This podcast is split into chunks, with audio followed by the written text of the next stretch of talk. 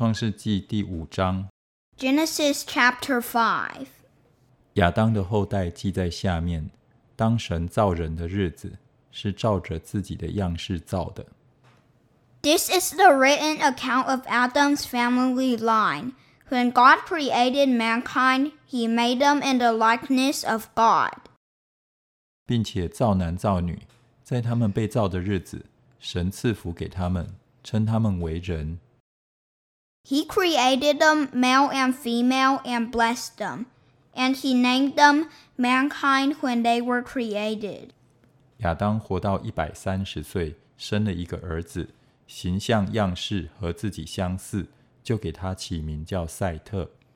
When Adam had lived 130 years, he had a son in his own likeness, in his own image, and he named him Seth. 亚当生赛特之后，又在世八百年，并且生儿养女。After Seth was born, Adam lived eight hundred years and had other sons and daughters. 亚当共活了九百三十岁就死了。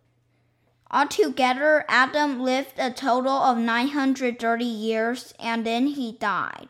赛特活到一百零五岁，生了以挪士。When Seth had lived 105 years, he became the father of Enosh. 赛特生以挪士之后，又活了八百零七年，并且生儿养女。 After he became the father of Enosh, Seth lived 807 years and had other sons and daughters. 赛特共活了九百一十二岁就死了。 Altogether, Seth lived a total of 912 years and then he died. 以挪士活到九十岁，生了该南。When Enosh lived 90 years, he became the father of Kenan. 以挪士生该南之后，又活了八百一十五年，并且生儿养女。After he became the father of Kenan, Enosh lived 815 years and had other sons and daughters. Enosh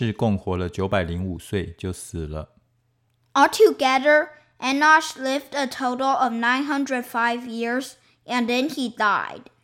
该南活到七十岁，生了马勒列。When Kenan had lived 70 years, he became the father of Mahalalel.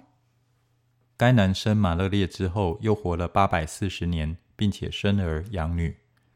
After he became the father of Mahalalel, Kenan lived 840 years and had other sons and daughters. Altogether, Kenan lived a total of 910 years and then he died. when Mahalalel had lived 65 years, he became the father of Jared. 马勒列生雅列之后，又活了八百三十年，并且生儿养女。 After he became the father of Jared, Mahalalel lived 830 years and had other sons and daughters. 马勒列共活了八百九十五岁就死了。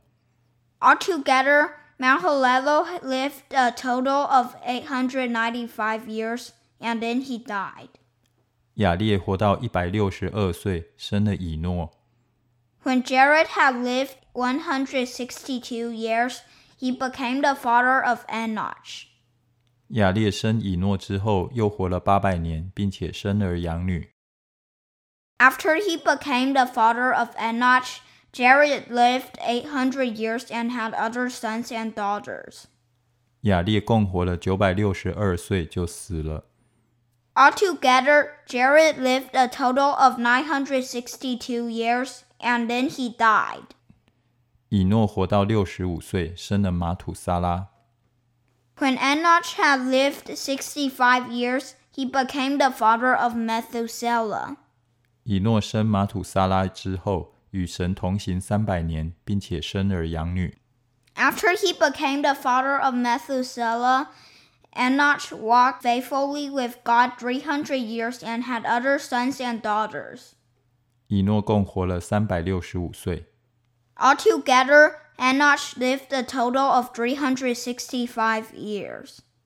以诺与神同行，神将他取去，他就不再世了。 Enoch walked faithfully with God, and then he was no more because God took him away. 马土撒拉活到一百八十七岁，生了拉麦。 When Methuselah had lived 187 years, he became the father of Lamech. 马土撒拉生拉麦之后，又活了七百八十二年，并且生儿养女。 After he became the father of Lamech, Methuselah lived 782 years and had other sons and daughters. 马土萨拉共活了九百六十九岁就死了。Altogether, Methuselah lived a total of 969 years and then he died. 拉麦活到一百八十二岁，生了一个儿子。When Lamech had lived 182 years, he had a son. 给他起名叫挪亚，说：“这个儿子必为我们的操作和手中的劳苦安慰我们。这操作劳苦是因为耶和华咒诅地。 He named him Noah and said, He will comfort us in the labor and painful toil of our hands caused by the ground the Lord has cursed. 拉麦生挪亚之后，又活了五百九十五年，并且生儿养女。 After Noah was born, Lamech lived 595 years and had other sons and daughters. 拉麦共活了七百七十七岁就死了。 Altogether, Lamech lived a total of 777 years and then he died. 挪亚五百岁生了闪、含、雅弗。 After Noah was 500 years old, he became the father of Shem, Ham, and Japheth.